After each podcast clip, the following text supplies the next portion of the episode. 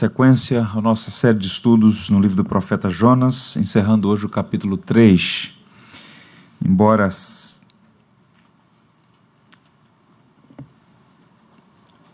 nossa meditação seja especificamente no verso 10, leremos os versos 5 a 10 para uma compreensão mais adequada desse tema, o arrependimento de Deus, à luz de Jonas, capítulo 5, perdão, capítulo 3, versos 5 a 10.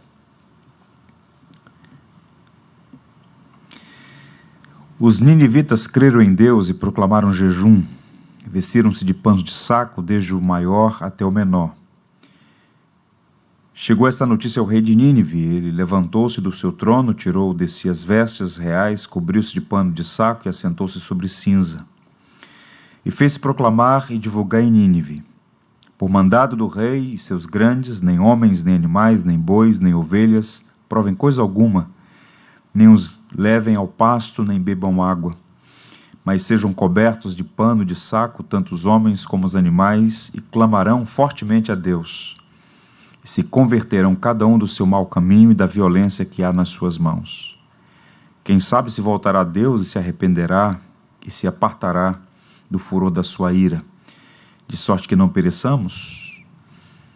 Viu Deus o que fizeram, como se converteram do seu mau caminho e Deus se arrependeu do mal que tinha dito que lhes faria e não o fez. Que o Senhor nos abençoe. O livro do profeta Jonas apresenta a soberania de Deus em harmonia com a sua compaixão.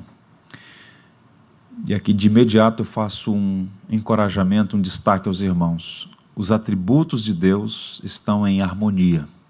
Deus é amor, mas também é justiça. Deus é soberano, mas também é gracioso. Isso fica em evidência nas Escrituras, em particular nesse livro tão pequeno e profundo, o livro do profeta Jonas. E em linhas gerais, o que nós encontramos aqui é o triunfo da graça sobre a rebeldia humana. O poder de Deus e seu inexplicável amor para com pecadores. A começar do próprio profeta rebelde, que está sendo corrigido pela mão da providência, pela pedagogia da misericórdia, e também de uma maneira surpreendente a misericórdia sendo derramada em favor de uma nação ímpia, conhecida pela sua crueldade, perversidade, no caso, o Império Assírio, cuja capital era Nínive. Portanto, tanto o profeta Jonas, que tinha se recusado a obedecer a Deus, quanto os perversos ninivitas foram salvos pelas misericórdias de Deus. Nós, de igual modo, só estamos aqui pela graça e misericórdia de Deus. Eu gosto muito de observar os adjetivos nas cartas dos apóstolos, né? Paulo, por exemplo, quando ele começa a sua segunda carta aos Coríntios, ele diz: Bendito seja o Deus e Pai de nosso Senhor Jesus Cristo, o Deus de toda consolação e o Pai de muitas misericórdias. Olha a linguagem do apóstolo Paulo. Ele fala de Deus, o Pai de muitas misericórdias. É o Deus de Jonas, é o nosso Deus, é o Deus de Abraão, de Isaac, Jacó, é o Pai de nosso Senhor Jesus Cristo, por meio do qual nós também fomos feitos seus filhos. Pois bem, o Deus de toda graça e o Pai de muitas misericórdias teve compaixão do profeta Jonas, do pregador e também do povo para o qual foi enviado em missão. E o resultado, nós acabamos de ler, é surpreendente, é maravilhosamente surpreendente os ninivitas creram. E o texto diz que eles se arrependeram. E esses símbolos externos todos aqui, é? o jejum, o vestir-se de pano de saco, o sentar-se sobre cinzas, atitude do rei, né, despir-se das vestes reais e sentar-se sobre cinzas, nós vimos nos estudos anteriores que apontavam para elementos daquela cultura que indicavam arrependimento. E nesse caso, arrependimento sincero. Por que razão podemos concluir isso? Porque o próprio Cristo, no Evangelho segundo Lucas, no capítulo 11, afirma que os ninivitas se arrependeram com a pregação de Jonas. Então, nosso pressuposto é que nós estamos diante de um texto histórico, de um texto fidedigno, como toda a Escritura, e Cristo fez referência ao arrependimento dos ninivitas à luz da pregação do profeta Jonas. Pois bem, e nos dois, nos dois últimos estudos, nós enfatizamos que a pregação de Jonas foi o meio, através do qual os ninivitas se arrependeram. Para que pessoas se arrependam de seus pecados, para que pessoas tenham a sua vida transformada, é necessário a pregação do Evangelho. É a pregação, a palavra que infunde fé salvadora, que chama homens e mulheres ao arrependimento. Mas a causa primária da conversão de Nínive é o próprio Deus, rico em graça e misericórdia. E no final do capítulo 5, nós encontramos uma expressão que soa dissonante. Qualquer pessoa que tem o mínimo conhecimento bíblico, ao ler essa expressão, ela soa com uma nota dissonante. Deus se arrependeu. Veja aí o verso 10. Viu Deus o que fizeram, como se converteram no seu caminho mal, e Deus se arrependeu do mal que tinha dito lhes faria e não o fez. E esse verso levanta uma questão, porque observem, quando eu falo a palavra arrependimento, quando você ouve essa palavra, de imediato o que é que vem à mente? Arrependimento pressupõe que houve um erro e houve uma mudança. Fulano se arrependeu. Foi convencido de um erro e mudou a atitude. Nas relações interpessoais entre os seres humanos, ok, arrependimento. Jonas se arrependeu, os níveis se arrependeram. Agora, Deus se arrepender? Então, o que, que significam essas questões, essas expressões? Deus se arrependeu. Eu diria até mais: Deus pode se arrepender? E existem alguns versículos na Bíblia que parecem ensinar que Deus se arrepende. Para citar alguns deles, vejam dois. Gênesis 6, verso 6 e Êxodo 32, verso 14. Diz o Senhor: Farei desaparecer da face da terra o homem que criei, o homem e o animal, os répteis e as aves dos céus, porque me arrependo de os haver feito. Isso aqui é no contexto do dilúvio. Pois bem, Êxodo 32, verso 14. Então se arrependeu o Senhor do mal que dissera havia de fazer ao povo. Então, dois versos no Antigo Testamento que explicitamente falam de um arrependimento. Repito, uma nota dissonante, um arrependimento de Deus. E aqui duas coisas precisam ser ditas como ponto de partida. Há dois princípios na hermenêutica, que é a interpretação bíblica, que devem ser considerados. Quais são eles? Primeiro, a doutrina cristã não se fundamenta em versículos isolados. Segundo, a doutrina cristã se fundamenta na palavra de Deus, que é verdadeira, consistente e harmônica. Então vejamos. Primeiro, é muito perigoso construir qualquer doutrina fundamentada em um verso isolado. Então, na história do pensamento cristão, na história da teologia, dos dogmas, que no decurso dos séculos, né, eu diria, foram reconhecidos pela igreja, sistematizados por grandes nomes da teologia cristã, essas doutrinas estão implícitas nas escrituras e elas foram sistematizadas. Mas a doutrina bíblica, os dogmas cristãos, eles não podem entrar em contradição com as Escrituras. Quando eu pego um verso isolado, um versículo isolado, fora de contexto, é sempre muito perigoso. Portanto, observe que uma vez isolado o versículo 10 do capítulo 3 de Jonas, eu tenho um problema. Qual é o problema? Afirmar que Deus se arrepende. Será que Deus se arrepende? Em que sentido essa expressão é usada aqui no texto bíblico? Ao afirmar que a doutrina cristã se fundamenta na palavra de Deus, que é verdadeira, consistente e harmônica, repito, quando a gente olha todas as Escrituras, aprendemos que Deus não se arrepende como homem. Por que razão? Por ser onisciente e imutável em seu ser, Deus não pode se arrepender. Se ele conhece todas as coisas e na sua natureza ele é imutável, ele não pode se arrepender. Vejam Números 23, verso 19. Deus não é homem para que minta, nem filho de homem para que se arrependa. Porventura, tendo ele prometido, não o fará? Ou tendo falado, não cumprirá? Então, quando eu pego esse verso, e os versos de Gênesis, de Êxodo e de Jonas, parece que temos aqui uma aparente contradição. Alguns versos dizendo que Deus se arrepende, e esse dizendo claramente que Deus não é homem para que se arrependa, nem filho do homem para que minta.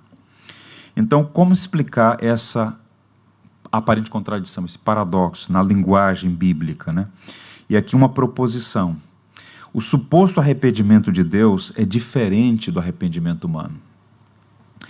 E num tempo como o nosso, em que as igrejas têm dado pouco valor à doutrina, à teologia, boa parte dos cristãos tem um entendimento muito superficial do que a Bíblia ensina sobre arrependimento. Arrependimento não é remorso, por exemplo. O que vem a ser arrependimento de acordo com as Escrituras? O arrependimento envolve três elementos: razão, emoção e vontade. Razão, porque a mudança começa na mente. Para que uma pessoa verdadeiramente se arrependa, ela tem que ter a sua mente iluminada pela verdade. O arrependimento começa com a convicção da verdade. A primeira via é essa: a mente, cognição, razão, entendimento. Segundo, a emoção, porque o verdadeiro arrependimento promove tristeza pelo pecado. Em outras palavras, a verdade que alcançou a mente afeta o coração, promove tristeza. Paulo chega a falar: a tristeza, segundo Deus, produz arrependimento. E também a vontade, porque implica em mudança de comportamento. Existe a, di a dimensão volitiva. Então, esses três elementos estão presentes: a razão, as emoções e a volição. Quando esses três elementos estão presentes, você tem arrependimento. Convencido da verdade, o indivíduo tem tristeza pelo pecado e ele muda, ele abandona. Aquele que encobre as suas transgressões jamais prosperará, mas o que as confessa e deixa alcançará misericórdia. Portanto, arrependimento é uma mudança na maneira de pensar que gera consciente tristeza pelo pecado e implica em uma decisão de voltar-se para Deus, submetendo-se à Sua palavra. Nesse sentido, Deus não se arrepende, pois não peca e não tem do que se arrepender. Deus é onisciente, santo e imutável, para citar apenas três dos atributos de Deus. E quando a gente pensa nesses três atributos, por si só, eliminam qualquer necessidade ou mesmo a possibilidade de arrependimento em Deus. Vejamos, Deus é santo. Isso significa que ele é moralmente justo. Não há nódoa, não há impureza, não há mácula. O profeta chega a dizer que o Senhor é tão puro de olhos que não pode contemplar o mal. Os serafins diante do trono de Deus celebravam: Santo, Santo, Santo é o Senhor, toda a terra está cheia da sua glória. Né? Portanto, não existe nada do que ele tenha que se arrepender, diferente do ser humano. Deus é onisciente, tem todo o conhecimento e, portanto, não pode nem mesmo errar por ignorância. No Antigo Testamento havia duas classificações de pecados: pecados por atrevimento, o pecado deliberado, consciente, premeditado, e o pecado por ignorância ignorância de ignorar, de não conhecer a lei.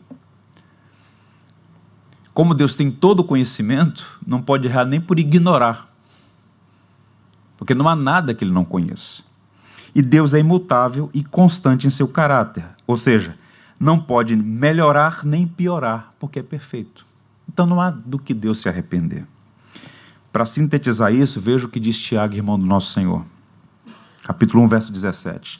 Toda boa dádiva e todo dom perfeito vem do alto, descendo do Pai das luzes, que não muda como sombras inconstantes. Tiago está falando aqui do que os teólogos chamam de imutabilidade, a constância no ser de Deus. Vejam, portanto, que há uma diferença entre Deus e o homem. Portanto, o suposto arrependimento de Deus, nós vamos chegar lá, é diferente do arrependimento dos homens. Há um autor que eu recomendo vocês fazerem a leitura de suas obras, chama-se Arthur W. Pink. Em um de seus livros, Os Atributos de Deus, uma obra clássica, ele diz assim: Há duas causas que fazem um homem mudar de opinião e inverter seus planos. Você vai se identificar com isso aqui.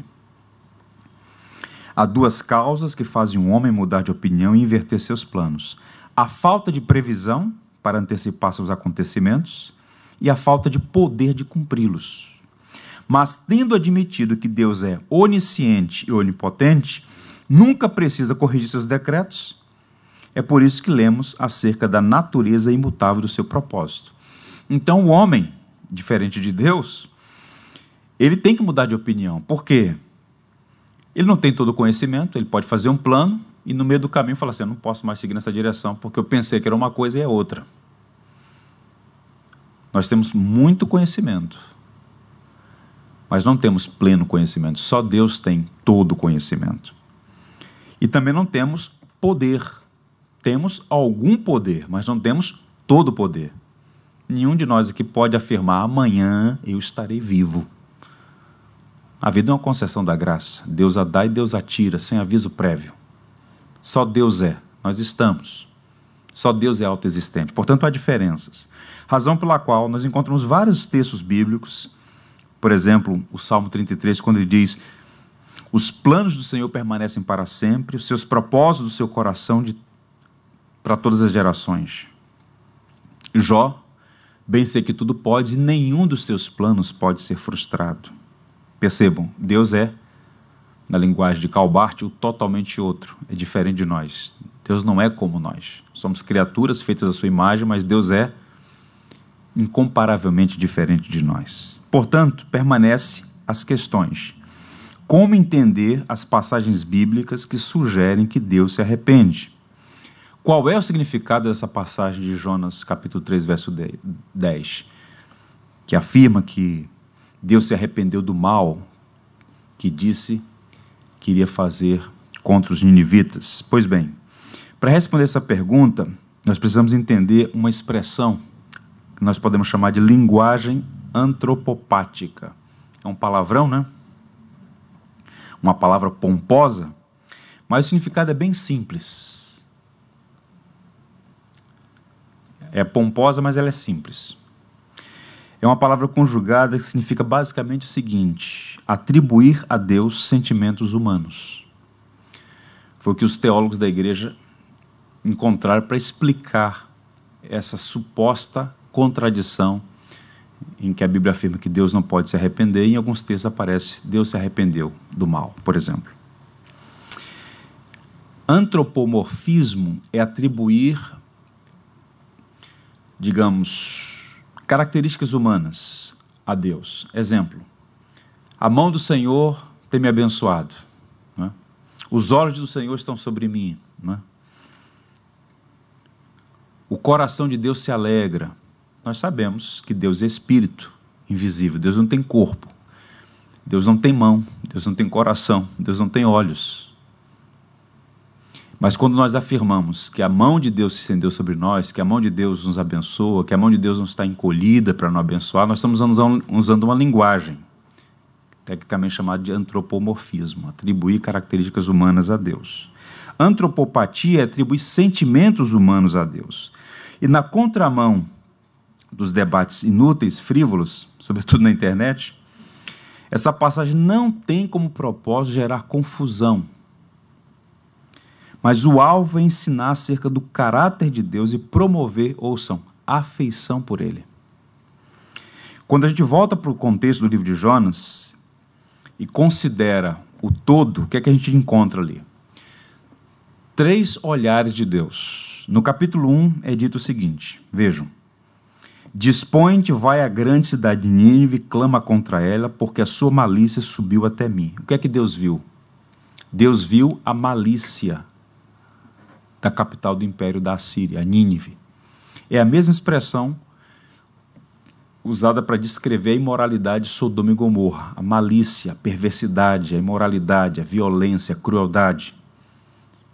Deus viu a maldade dos ninivitas. O que mais Deus viu? No capítulo 3, Deus viu a grandeza da cidade de Nínive. Observe. Dispõe-te, vai à grande cidade de Nínive e proclama contra ela a mensagem que eu te digo. É quando Deus, pela segunda vez, comissiona o profeta Jonas e classifica a cidade de Nínive como uma grande cidade. De fato, era uma das maiores cidades à época, capital do império em ascensão, capital da Síria. Deus viu a grandeza da cidade. E no capítulo 4, inclusive, ele vai exortar Jonas mais uma vez. Você está tendo compaixão de uma árvore que nasce um dia e no outro morre, não tem compaixão da grande cidade de Nínive, que tem mais de 120 mil homens que não sabem discernir a mão direita da esquerda? Então Deus viu uma cidade, Deus viu pessoas ali. Agora, no verso 10, o verbo ver está explicitado aí. Vejam o verso, como ele começa. Viu Deus o que fizeram, como se converteram de seu mau caminho. E Deus se arrependeu do mal que tinha dito que lhes faria e não o fez. Esse é o ponto alto do ponto de vista teológico, né? É o, é o cume teológico do livro de Jonas. O mesmo Deus que viu a maldade da cidade de Nínive também viu a sinceridade do arrependimento deles. Então o profeta se mostrou, o profeta Jonas, impassível, duro, insensível. Mas o que é que Deus está fazendo aqui? Mostrando misericórdia, mostrando graça, compaixão. Esse é o nosso Deus. Um Deus que não precisa de você, não precisa de mim, que é autoexistente, autossuficiente, que sempre foi amado por toda eternidade, no perfeito amor das três pessoas, do Pai, do Filho e do Espírito, e que decidiu criar todas as coisas para expressar sua glória, sua beleza, seu poder. E em criando o homem, este homem se rebela contra ele, podendo ser justo, destruindo toda a raça humana, escolhe manifestar graça e misericórdia sobre pessoas más. Então perceba que essa linguagem do suposto arrependimento de Deus, no versículo 10, está apontando para a benevolência, para a misericórdia, para a graça de Deus, como veremos de uma forma mais clara. Percebam, na história do pensamento cristão, alguns dos pais da igreja, né, aqueles primeiros teólogos do cristianismo, eles se equivocaram em alguns textos que produziram sobre a sua visão da natureza de Deus. Eles foram muito influenciados pelo movimento helenista, filosofia greco-romana, cosmovisão greco-romana. E alguns deles conceberam a ideia de Deus como um ser impassível. Essa é uma expressão teológica. Deus impassível, isto é, que não está sujeito a sentimentos, uma espécie de Deus firme como uma rocha. Deus é imutável. Então eles pegaram esses conceitos de imutabilidade de Deus e disseram: Deus também é impassível. Deus não cede emocionalmente, digamos assim, firme como uma rocha. No entanto, quando nós examinamos a Bíblia, nós aprendemos que Deus não é uma pedra inanimada, mas um ser cujo coração, ouçam, sofre por ver o pecado destruindo a sua criação e ao mesmo tempo um Deus que se alegra quando os homens se voltam para Ele. Uma das maiores mentiras contadas e aceitas na nossa cultura é que a proposta da fé cristã, a mensagem do Evangelho, cerceia a nossa liberdade, nos rouba prazeres e alegrias. Não há alegria maior, não há prazer maior do que conhecer a Deus. Ele é a fonte inesgotável de todo bem, de toda alegria, de todo prazer. Deus é aquele em cuja presença há delícias perpetuamente, alegria na sua plenitude. Então Deus, quando ele vê a sua criação, na linguagem do profeta Jeremias, né? Cavando cisternas rachadas que não contêm água, enquanto ele mesmo é a fonte, o manancial de águas vivas, ele vai, que loucura é essa? Vocês estão aí fazendo, colocando água na cisterna rachada. Eu sou manancial. Então o homem, depois da queda, virou este ser idólatra, buscando satisfação em fontes erradas. E nós, quando fomos alcançados pelo Evangelho, o Evangelho não é simplesmente um passaporte para morar no céu. O Evangelho é vida. E a vida eterna começa aqui. E a vida eterna é essa, que te conheçamos como o único Deus vivo e verdadeiro e a teu filho a quem enviaste. Pois bem, então Deus sofre ao ver o pecado na vida do ser humano e se alegra quando os homens se voltam para ele. Basta observar as parábolas em Lucas 15. A dracma perdida, a ovelha perdida e os filhos perdidos, dos quais apenas um se arrepende. Portanto, a linguagem antropopática é uma tentativa de tornar compreensível a nós o que Deus sente. É como Deus, é como se os autores bíblicos estivessem tentando simplificar o que é difícil de entender, mas colocando uma linguagem que se torna acessível. Não é uma linguagem perfeita, mas nos ajuda a entender. Tomás de Aquino, foi um alto teólogo medieval, ele chamava de linguagem analógica, porque é análoga aos nossos sentimentos. Eu vou tentar resumir isso nas palavras de um pastor chamado Exaltino Gomes. Antropopatia é uma forma de expressão literária, um recurso para facilitar o argumento e facilitar o argumento evitando-se conceitos abstratos, muitas vezes incompreensíveis, principalmente para a mente do homem do Oriente Antigo, que era um homem ah, de vida prática. Faltou essa expressão, um homem de vida prática.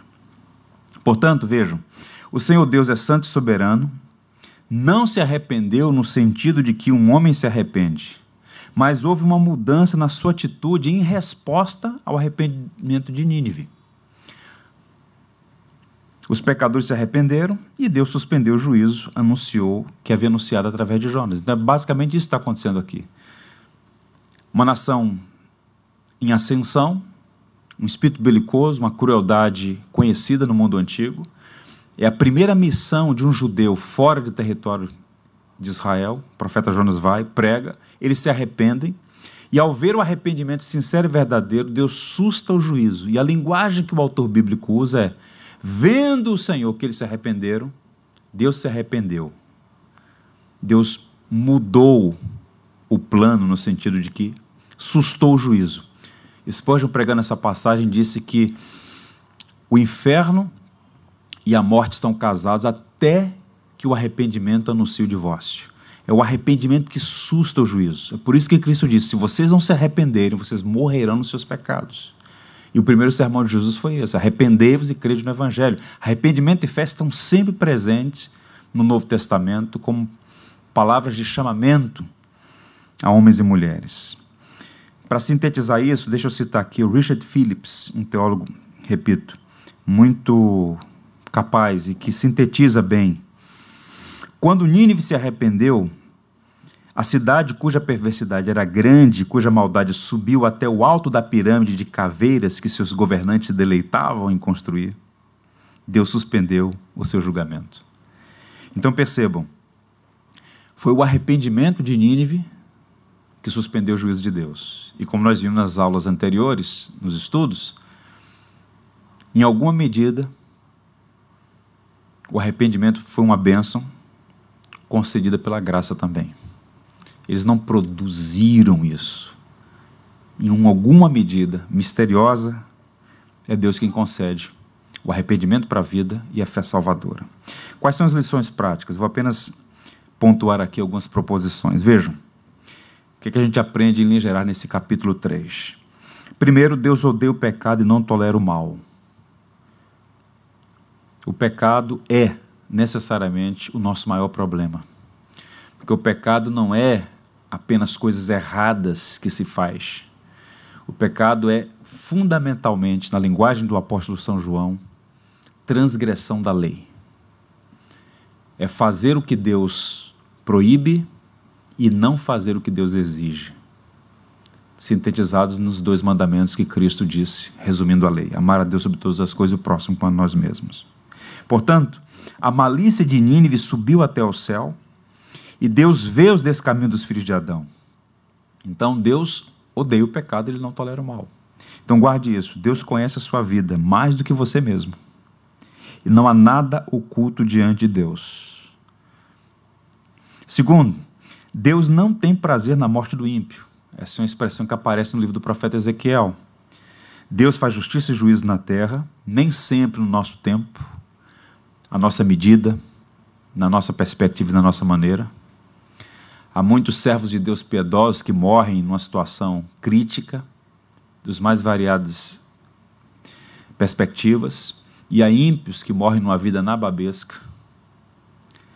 Mas haverá um dia, uma hora, um juízo em que o juiz de toda a terra fará justiça. E ele já estabeleceu um homem através do qual vai julgar vivos e mortos, o Cristo ressurreto, nosso Salvador. Portanto, Deus faz justiça e juízo na terra. Agora, qual o ponto? Deus não tem prazer em manifestar sua ira. Ele, é, ele o faz com pesar. Tudo que Deus faz é justo, inclusive a condenação dos pecadores, mas Deus não faz isso com alegria. Deus não é perverso. É próprio de homens perversos fazer o mal, inclusive fazer o que é correto com motivações erradas. Uma pessoa pode fazer o que é errado por perversidade. Mas percebam, uma pessoa pode fazer o que é certo, mas com motivação perversa. É por isso que Tiago diz: a ira dos homens não produz a justiça de Deus. Então o cristão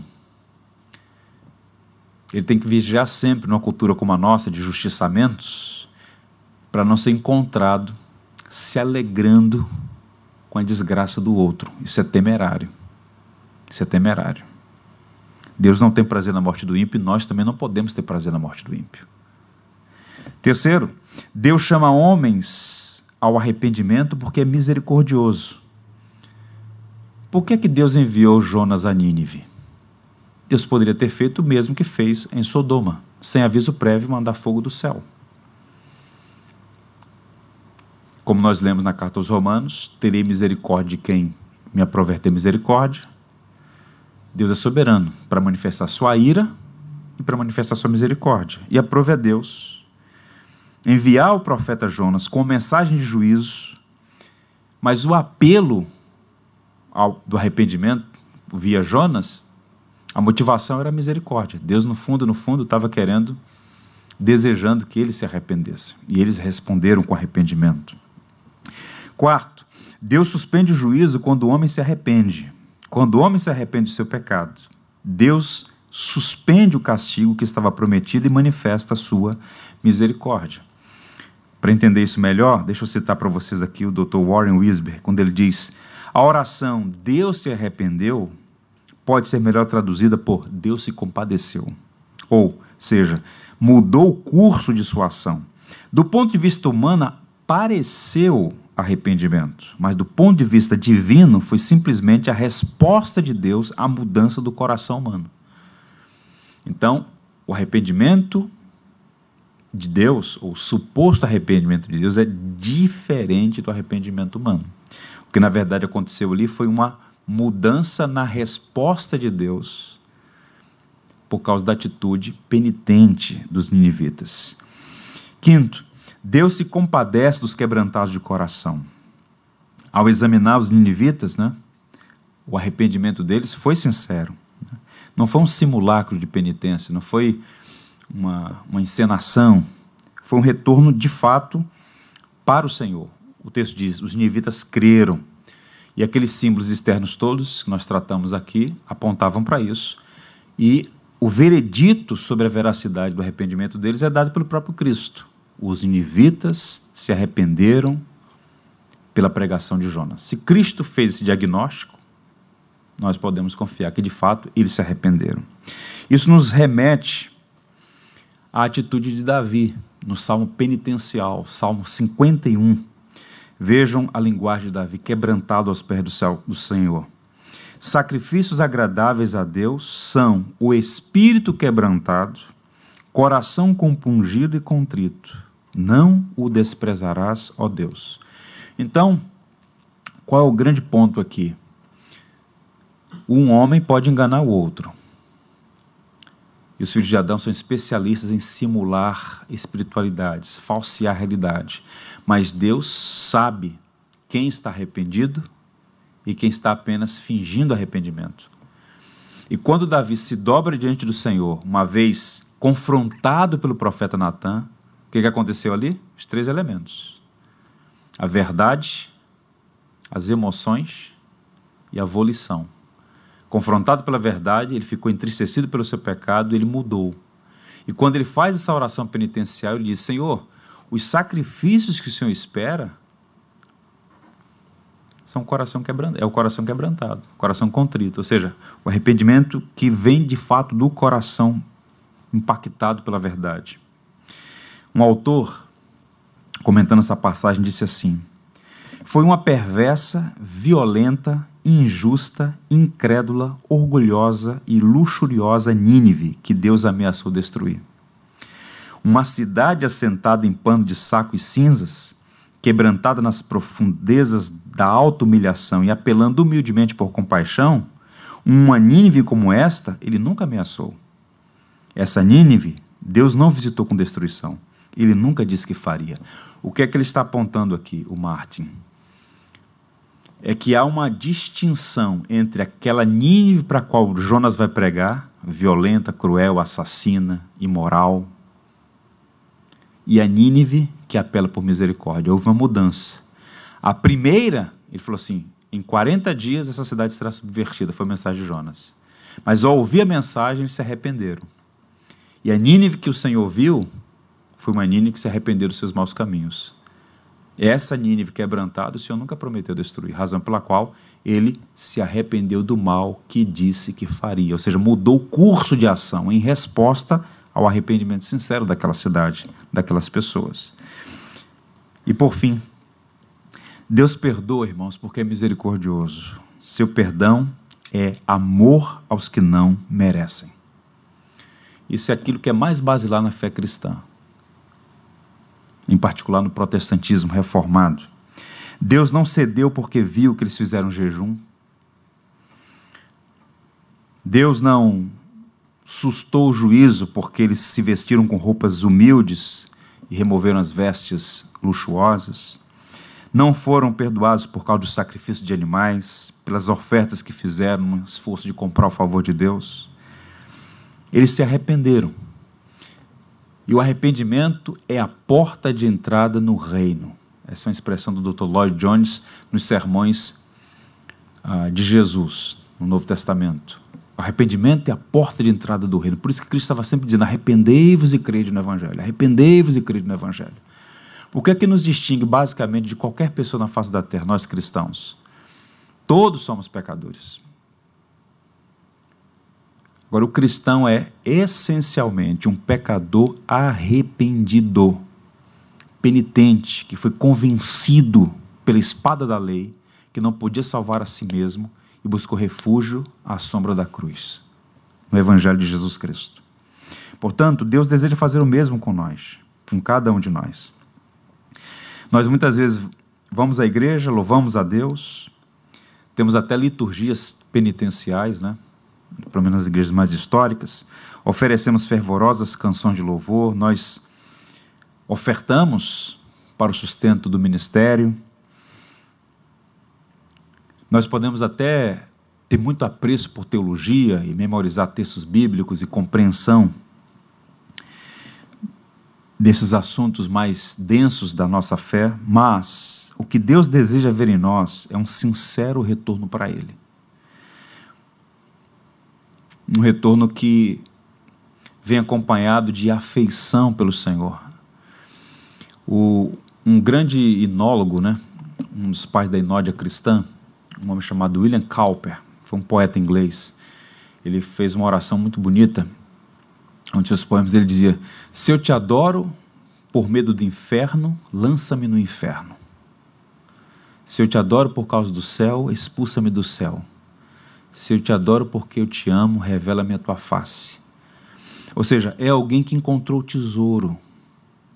O tesouro não são as bênçãos que, se, que passam. O tesouro é a fonte mesmo.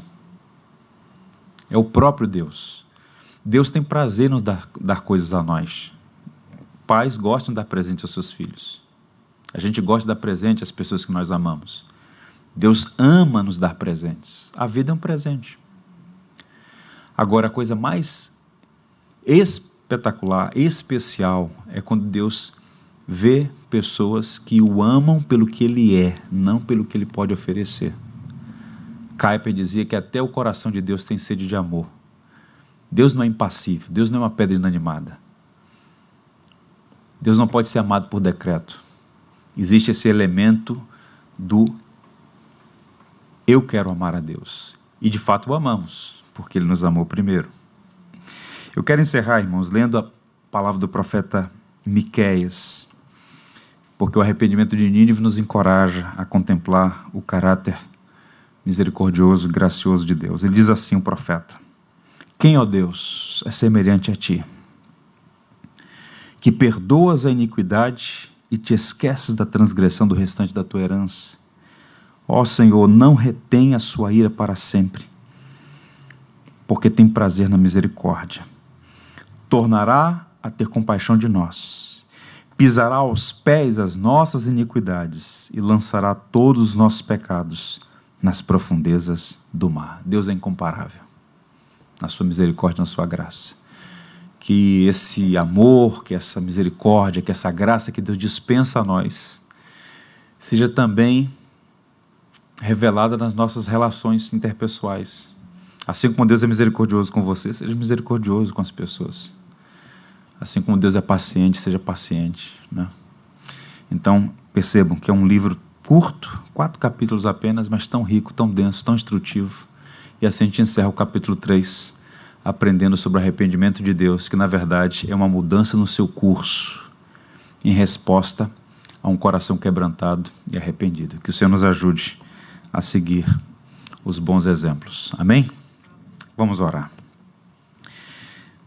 Pai, nós te damos graças, porque o Senhor de fato é o Pai de muitas misericórdias, o Deus de toda a graça. Justo em todos os seus caminhos, que não precisa de nós, mas escolheu nos amar, e o Senhor nos chama para si. E sempre que nos extraviamos, o Senhor usa os mais variados meios para nos trazer de volta. O Senhor amou o profeta Jonas, filho de Abraão, mas também amou os pagãos de Nínive. O Senhor é Deus de Israel e Deus de todos os povos da terra. E o Senhor tem chamado homens e mulheres ao arrependimento e à fé em Jesus Cristo. E aqui nós estamos, porque um dia a mensagem da graça alcançou nosso coração. Não permita, Senhor, que em nenhum momento da nossa jornada sejamos infectados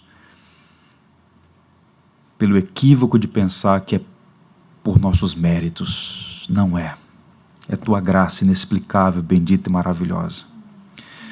Ajuda-nos a viver uma vida de penitência, de arrependimento constante e um profundo anseio, anelo por ti, afeição por ti. Aumenta nosso amor, nossa alegria no Evangelho. Abençoa os meus irmãos aqui. O Senhor conhece a vida de cada um deles, sabe das necessidades, da condição em que se encontram.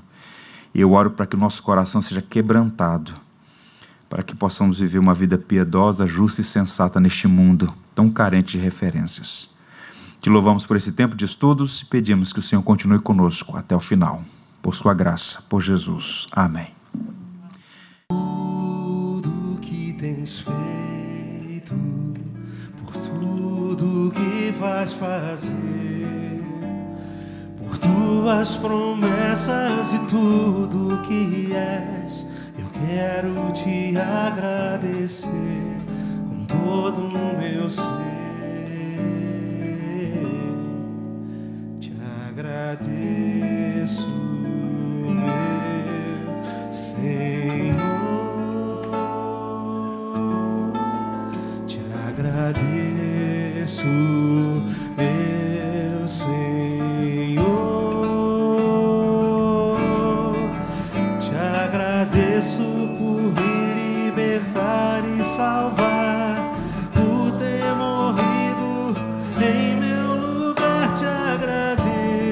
Jesus,